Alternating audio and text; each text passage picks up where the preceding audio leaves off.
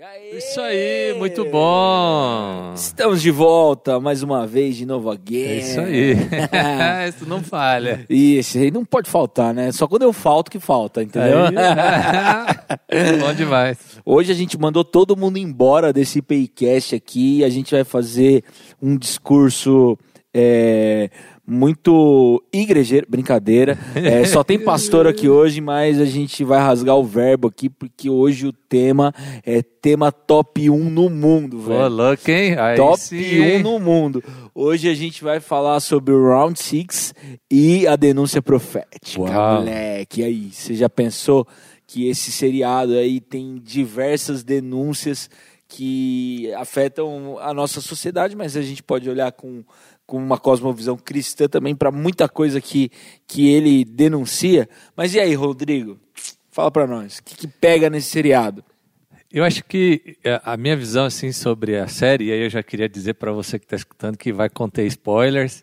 Então, se você não terminou ainda e quiser esperar assistir tudo para depois ouvir, já dá o pause aí e segue depois. E a sua sorte é que eu não cheguei até o final, porque eu sou sem filtro com spoiler. Eu dou spoiler mesmo, entendeu? Porque esse nego que é viciado no negócio já viu a parada, É. os papaséries já viram. Então, assim, se você tá igual eu, é que você não é tão assim. Então você corre lá, velho. Mas assim, a gente percebe, né? É, é, se você não prestar atenção, você vai achar que é uma série meio boba, e aí tem a galera que tá criticando, ah, por que que fez a brincadeira de criança com o negócio de morte, não sei o que e tal, tem uns doidos aí dessa, dessa vibe aí, mas é umas brincadeiras que não tem nada a ver com a nossa realidade social, com as nossas crianças, então, tipo assim, acho que não faz muito sentido essa crise, Sem contar que se o cara deixa o filho dele de 5, 6 anos assistir Round 6, sendo que a recomendação é maior de 16, o cara também é, É, meio pangão, né? É, né? Vamos Então, combinar. então é o seguinte, mas assim, quando você presta atenção em todos os detalhes da série, você vai perceber que há uma denúncia muito forte com a respeito à nossa sociedade. Ah, tudo aquilo que, de uma certa forma, traz a morte, a luta, a dor, hum, que está bem presente na nossa sociedade, eles vão criticar. A gente pode né, tá aí, apontar isso para a parte tanto do sistema econômico, do capitalismo, do socialismo. Acho que vale a pena abordar um pouco sobre isso, tanto quanto de uma fé vazia que é expressa através de algumas pessoas, alguns personagens ali que manifestam sua fé cristã, mas que são incoerentes com essa fé. E, e, e esse, esse jogo social que a gente vive, né? Ali você pode encontrar uma questão sobre as diferenças entre homens e mulheres, na escolha dos participantes para próxima para o próximo jogo, e isso vai aparecer também, e, e começa a denunciar as nossas incoerências, até com a questão do jovem, do idoso, Idoso. do forte, do fraco, e, e tudo isso vai aparecendo e vai havendo essa denúncia.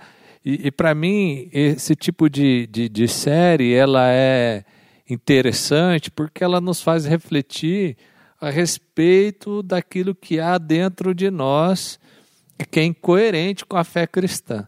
Se a gente olhar para os profetas da Bíblia, a gente olhar para Jesus Cristo, olhar para os discípulos, olhar para o apóstolo Paulo, eles sempre vão estar denunciando as estruturas malignas do, do, do mundo onde a gente vive e nos chamando ao arrependimento.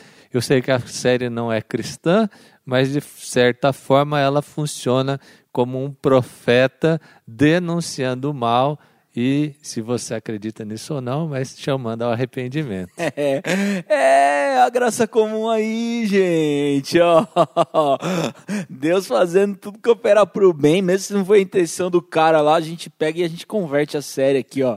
Eu acho que, na verdade, em alguns pontos ele está querendo dar uma cutucada no cristianismo. Só que o problema é que ele faz isso usando as mesmas coisas que os profetas, que assim é, é muito interessante isso que geralmente quando a pessoa vai criticar o cristianismo, ela usa, se você olhar para a Bíblia, ela usa os mesmos argumentos que a Bíblia chama para criticar os religiosos. Então, caiu no mesmo, usou a fé cristã ali, desculpa. Farinha do mesmo saco, né?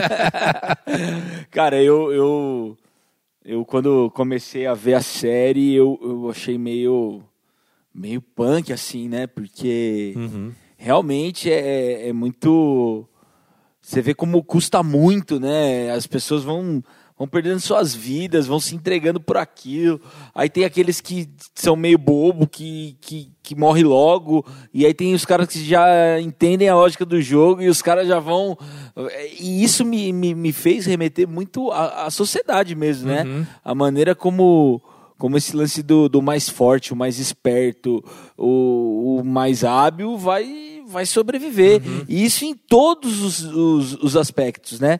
No campo acadêmico, na questão do mercado, na questão da beleza. A gente usa muitas vezes, né? O mundo usa essa, essa lógica da, da dominância, da, da- de prevalecer Dos vencedores. dos né? vencedores em todos os aspectos, velho. Uhum. E, e aí a gente critica o jogo, né? Porque tá matando um monte de gente. Uhum. Mas, cara, quando a gente para para observar a nossa vida e, e os meios que a gente está envolvido, são lógicas muito parecidas que coordenam tudo isso, né? Quantas pessoas não estão morrendo por falta de saneamento básico, por falta de acesso à saúde, por falta de acesso a uma alimentação de qualidade? Às vezes a pessoa até tem alimentação, mas é uma alimentação pobre, sem, sem qualidade nutritiva. Então, assim, é, a gente fala assim, pô, mas um, um jogo que, que é vida ou morte, mas se você comparar a realidade onde a gente está, o mundo funciona com um jogo de vida ou morte. Quando quem tem acesso a essas coisas vai ter uma longevidade, quem não tem acesso a essas coisas vai morrer muito jovem. É. Sabe uma coisa que para mim é, é uma é uma coisa que, que mexeu comigo e que quando a gente olha para a Bíblia a gente encontra situações assim também, é que como a gente se acostuma com o dano do outro. Uhum. né? Porque num primeiro momento, no- na série, a galera se espanta Sim. e aí tem aquele princípio democrático da continuidade, né? Do, do jogo, e eles votam lá e, e aí o jogo para, né? É que na verdade é, um- é ali o que, que acontece, né? A gente é legal até a gente pontuar isso. É o que motiva os jogadores a entrar no jogo é uma lógica capitalista. Aham. Ou seja, eles falharam dentro do capitalismo em, em conseguir se sobreviver, acumularam dívidas e eles vão para o jogo atrás de uma recompensa financeira. Isso. Então eles vão entrar numa partida ali para ver se consegue ganhar dinheiro pelos seus próprios méritos, vamos dizer assim. É. O, o jogo, né, a- a- o esquema do jogo, ele tem uma lógica socialista. Ou seja, todo mundo tem que ter as mesmas condições de vitória. Então, por isso que eles ficam sabendo das regras do jogo só na hora. Aham. né? Não pode ter nada que prevaleça um por outro. Todos têm um número, têm as mesmas condições, a cama, a mesma alimentação. Tudo é, né? Os, os personagens, os, os, os que organizam o jogo, eles não têm face, né? Eles são tudo é só um- uma expressão do poder que vai marcar ali o governo socialista. E aí a gente tem que pensar, né? Coreia do Sul, Coreia do Norte ali, né? Capitalismo, socialismo, vem essa, Essa essa, guerra, guerra, aí ideológica e, e por isso tem essa, esse dilema que vai ter essas críticas aí e a gente precisa é, às vezes a gente fala, né, porque a Bíblia é capitalista, a Bíblia é socialista, e eu acho que a Bíblia não é nenhum dos dois. É, o evangelho é uma contracultura, né? É uma contracultura. Ele tem um papel sempre profético, né? De Aham. denunciar aquilo que está ocupando o lugar de Deus. E uma coisa da nossa sociedade é que a nossa sociedade deificou os, Isso. a política, né? Essas Isso. visões políticas. né? Aham. E, e, e ali eles vão fazendo essa crítica. E o que eu acho interessante é que é, o espanto é inicial. Mas Uhum. quando eles voltam para a realidade, É porque daí vida, eles, né? eles fazem a, o, o- o a voto, votação né? e o jogo para. e o jogo para. E aí eles voltam para a vida normal, mas eles não conseguem re- responder aquilo. E aí eles se propõem a retornar ao jogo Isso. para conseguir a salvação financeira e ter uma nova expectativa de vida, né? Mas é interessante como às vezes isso também denuncia como a gente tem uma expectativa de algo é, diferente que possa ser a salvação da nossa vida. Uhum. Né? E o ser humano está em todo momento buscando essa salvação em alguma estrutura e alguma organização que possa trazer sentido e significado para a vida. E aí eu já vou dar um spoiler aqui. Se você percorrer o, a série toda, você vai, vai chegar à conclusão que nada traz a salvação. Eles faliram tanto no sistema capitalista, por isso que eles entram no jogo, uhum. mas eles também, né, aquele que a, a, o final ali vai mostrar que a, ser vitorioso no sistema socialista ali também vai trazer a falência é, moral, a falência ética, psicológica, psicológica, ética, e tudo isso não vai fazer sentido. E aí, para mim, aí eu vou fazer uma crítica e oh. aí eu vou trazer luz. Para mim, só tem, só tem vida, só tem esperança, só tem transformação do eu quando eu me rendo ao Senhor Jesus, porque as estruturas desse mundo, as estruturas políticas, as estruturas qualquer que seja, financeiras, econômicas, não vão trazer o sentido último da vida. Se você não tiver pelaquilo que você morreria, você jamais vai conseguir viver. É verdade. E, e aí, além é, dessa, dessa, dessa situação, né, uma coisa específica do, do dinheiro, né, que eu acho que vale uhum. a pena a gente falar, porque ali se tratava de um grande prêmio financeiro, é que a Bíblia vai falar que o amor ao dinheiro é a raiz de todos os males. Uhum. Né. Então, se você projeta no dinheiro uma realização, um amor, você deu para ele um poder de ídolo na sua vida e ele vai primeiro exigir sacrifícios seus, Sim. mas depois ele vai exigir sacrifícios de quem está à sua volta. Uhum. E um monte de gente vai ficar no caminho uhum. por conta desses sacrifícios que, que você está proposto a, a fazer. Né? E é interessante que essa questão né, do sacrifício é que as vidas são precificadas aí. Sim. Né? E é interessante que a gente pode olhar isso de duas perspectivas. Da perspectiva do jogador, quando o outro ele é um número que eu superando eu vou ter a meu favor. Então, se eu matar o outro, eu ganho. Uhum. E aí a gente não faz isso, é, vamos dizer assim, fisicamente, mas a gente faz ideologicamente. É. O cancelamento.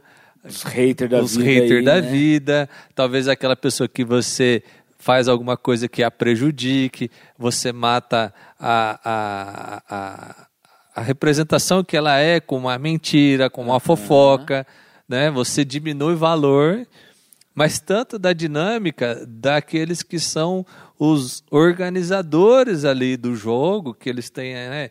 não os organizadores, aqueles que são os, os chefes, os apostadores ali, que eles ficam ali só se divertindo com uma galera ali que para eles não vale nada, de tão pouco que é aquilo. É tipo o capeta vendo os crentes discutir posição teológica diferente, né? Os caras estão ali se matando, se destruindo e os capeta lá batendo palma, né? É, mas às vezes eu olho assim que às vezes a gente pode lidar com as pessoas, por exemplo, você tem uma grande empresa e você trata os teus funcionários como um valor capital. Sim, sim. Né? E aí eles não, não têm um valor de uma vida. Aham. Uhum né, que é imprecificável. Né? É, a, a, nossa vida vale o sangue de Deus. Uhum. Então não existe valor econômico que supere, que possa comprar. Todo ouro e toda prata não paga o valor de uma pessoa que foi comprada, lavada pelo sangue de Jesus. Isso é imprecificável, ela é propriedade de Deus. Como é que eu vou dar valor para isso? Mas a gente faz. A gente faz, né? E existem os haters, né? Hater, hater mesmo, né? Que Sim. não tá nem aí, que vai lá na internet, rebenta com você, mas existe um, um hater velado que é aquele lance fofoca mesmo, viu, gente? É. Então a Pô, fofoca mata também, tá? A gente, a gente pode fazer isso com sutileza, né? Sim, sim. Com falsidade, é. com incentivando a pessoa a fazer o mal, uhum. ou, ou, ou, ficar pior do que é. É, dizendo que ela tá bonita quando ela tá feia, uhum. continua assim, né? Então, assim, a gente tem essas estruturas que, que, que estão dentro de nós, e para mim é, é bacana a gente olhar para isso, porque todo o evangelho ele vai ser é, profético nesse sentido de denunciar essas estruturas malignas e apontar daí do ponto de vista profético a realidade eterna, ou seja, o plano divino de Deus para o fim dos tempos e para a eternidade, onde a gente vai ver uma estrutura onde não vai haver mais dor. Então, para não haver mais dor, precisa acabar as estruturas opressoras desse mundo. E, e, e, por vezes a gente está perpetuando essas, essas estruturas, estruturas é, opressivas quando a gente deveria ser sal e luz da terra, uhum. ser a, aquele que vai ser o pacificador, ser aquele que muda a realidade para a realidade do reino de Deus. É. E, e, uma outra coisa que eu acho que é, que é legal a gente dizer é que o jogo ele questiona também abertamente a a expectativa de redenção na espiritualidade. Uhum. Porque você tem ali uma filha de um pastor que Sim. chega no fundo do poço e, e, e lida com aquilo. Uhum. Tem um doido lá que fica orando, né? Que ele era doido e, e depois ele vai para oração e os caras falam que, que, que é isso, oração, uhum. orando para quem? Uhum. Deus não vai te ouvir, nem nada disso, né? E uhum. que você precisa resolver com as suas próprias condições, né? É, até tem uma tem a, aquela prova lá do da ponte, né? Não lembro dessa. É, mais pra frente, talvez. Uhum. E aí o cara fica orando lá para descobrir qual. E, cara, é muito engraçado, porque pensando agora você vê, né? Uhum. É, ah, não, não é a. E depois tem um cara que ele vai aparecer que ele era vidraceiro, e aí ele consegue olhar pro vidro para saber para qual lugar tem que ir. Uhum. E tipo assim, falando assim, não. O que vai te dar direção não é espiritualidade, mas é conhecimento científico, sabe? Uhum. É, é uma crítica que tem ali. Mas a gente olha para isso do ponto de vista. Primeiro, não acredito nisso, né? Acho que a espiritualidade vai trazer sempre a direção correta, mas uma espiritualidade que ela é real. Sim, legítima. Né? Legítima, né? né? Não, não uma... fazer dos, do Deus de Israel um ídolo como um ídolo comum, né? Não, não religiosidade, uhum. mas fé legítima, que é muito diferente. Eu acho que o ponto ali, e aí eu chamo aqui a atenção, que a, a, o que, que acontece? As pessoas às vezes enxergam o religioso e eles entendem que essa pessoa é a manifestação da espiritualidade bíblica. E por isso que muitas vezes há essa crítica social à fé cristã. Uhum. Não por conta da fé cristã, porque você nunca vai ver é, num, numa dessas séries. É muito difícil, cara. Eu acho que eu nunca vi nenhum lugar as pessoas criticarem os ensinamentos de Jesus Cristo. Uhum. Não acontece isso. O que eles criticam é a fé é, hipócrita a fé farisaica, a fé religiosa de um povo que não tem uma fé viva, mas são sepulcros caiados. E aí uhum. Jesus falando, cara. É... Aí é Jesus falando, ó, tá, essa fé tá aí podre. tá podre. Isso aí, mostrar para fora, isso aí não serve para nada. Isso aí vai ser motivo de escândalo, isso aí vai ser motivo de crítica. Mas Jesus já fez essa crítica. Sim. Né? É, e a, eu acredito que a crítica, e aí puxando a sardinha para o nosso lado, né? A crítica é para isso, mas Jesus também critica aqueles que agiram em seu nome, Sim. entre aspas, né? E operaram grandes coisas, que esse é um outro ídolo desse Sim. tempo, né? E atrás das manifestações sobrenaturais uhum. e, e só credibilizar uma fé que ela é baseada em manifestações de poder. E aí Isso. Jesus, no, no, no, último dia, vai falar, não, filho, não, não te, te conheço, conheço, sai daqui, porque é isso que eu acho fenomenal em Jesus, né? É, enquanto muitas vezes as pessoas elas estão se vangloriando do benefício de ser usada por Deus para abençoar alguém, a lógica de Deus é a lógica de que ele está preocupado com o que ele está abençoando lá Sim. na ponta e não com, com o meio, né? Uhum. E a Bíblia vai dizer, nós somos vaso de barro, é. então não tem brilho em nós. E eu não esperaria encontrar num jogo como aquele um cristão real. Sim, sim. Porque um cristão real, ainda que as circunstâncias sejam todas adversas, ainda que, que tudo que possa acontecer na vida seja contrária às ordens de, de bênçãos, assim, vamos dizer assim, né, de, de ter o recurso financeiro e tal, ele não procuraria num jogo de morte ou num jogo de azar a, a, a esperança da vida. Uhum. Por isso que, para mim, essa crítica, assim, ela é meio.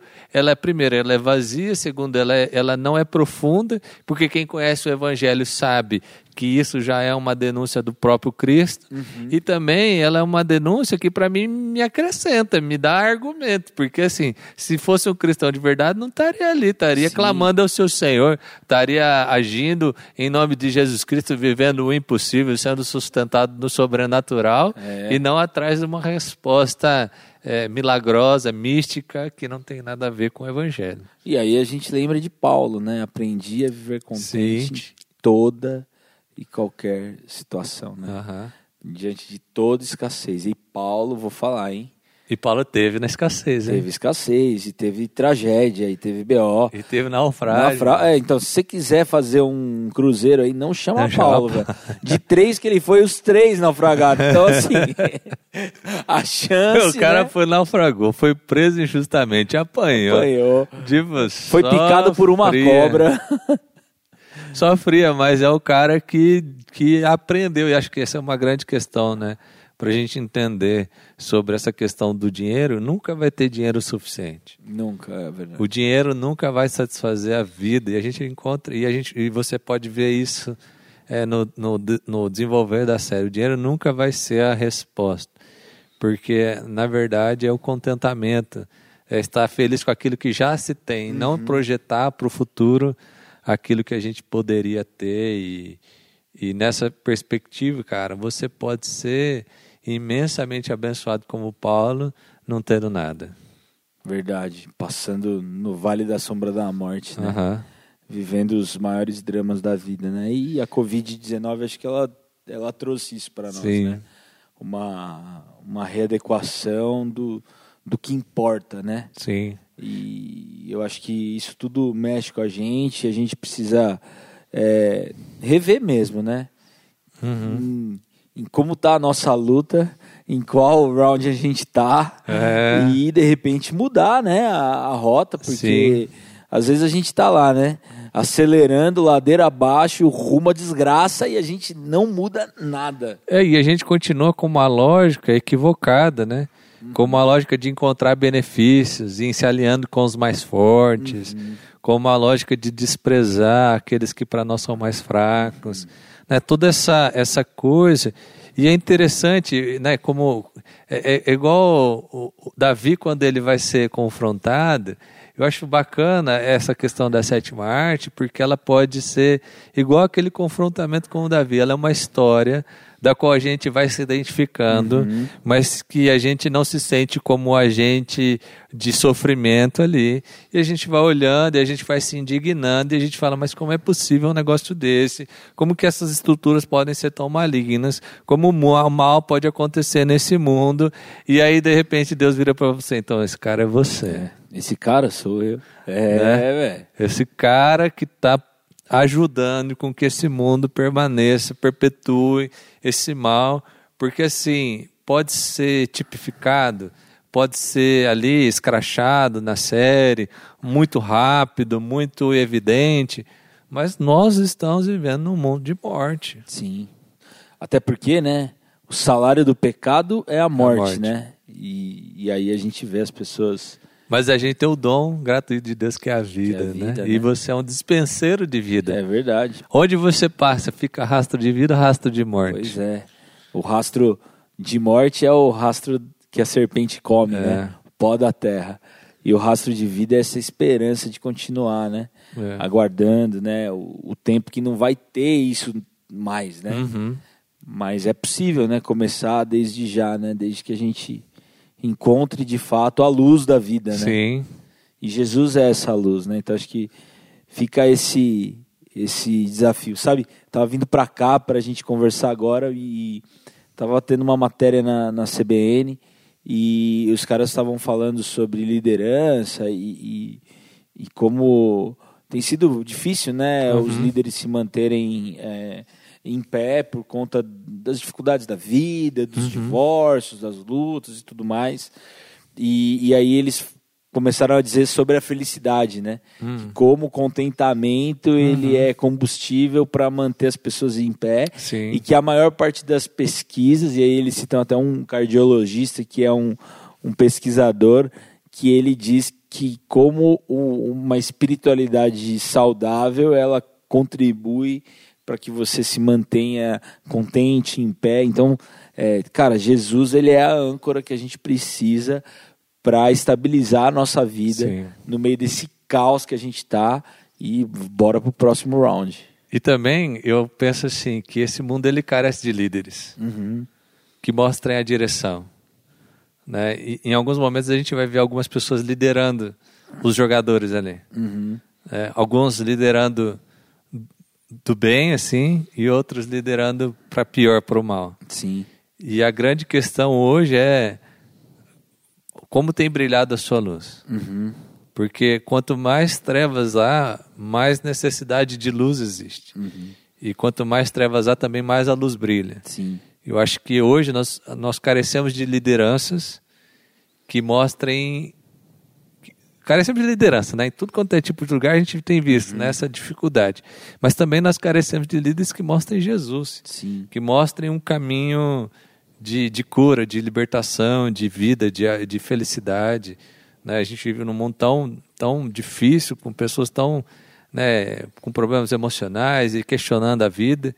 Mas há uma vida maravilhosa para ser vivida, uma vida que aprendeu a viver contente em toda e qualquer situação. É isso aí, porque a gente tudo pode naquele que nos fortalece. Aleluia. Esse é Jesus. Então, reveja aí a sua trajetória e se prepara, porque a luta continua, mano. É Tem um próximo aí. round aí. Tá chegando. se você gostou, curte, compartilha, manda pra todo mundo aí. E a gente se encontra na próxima semana. Valeu! Valeu.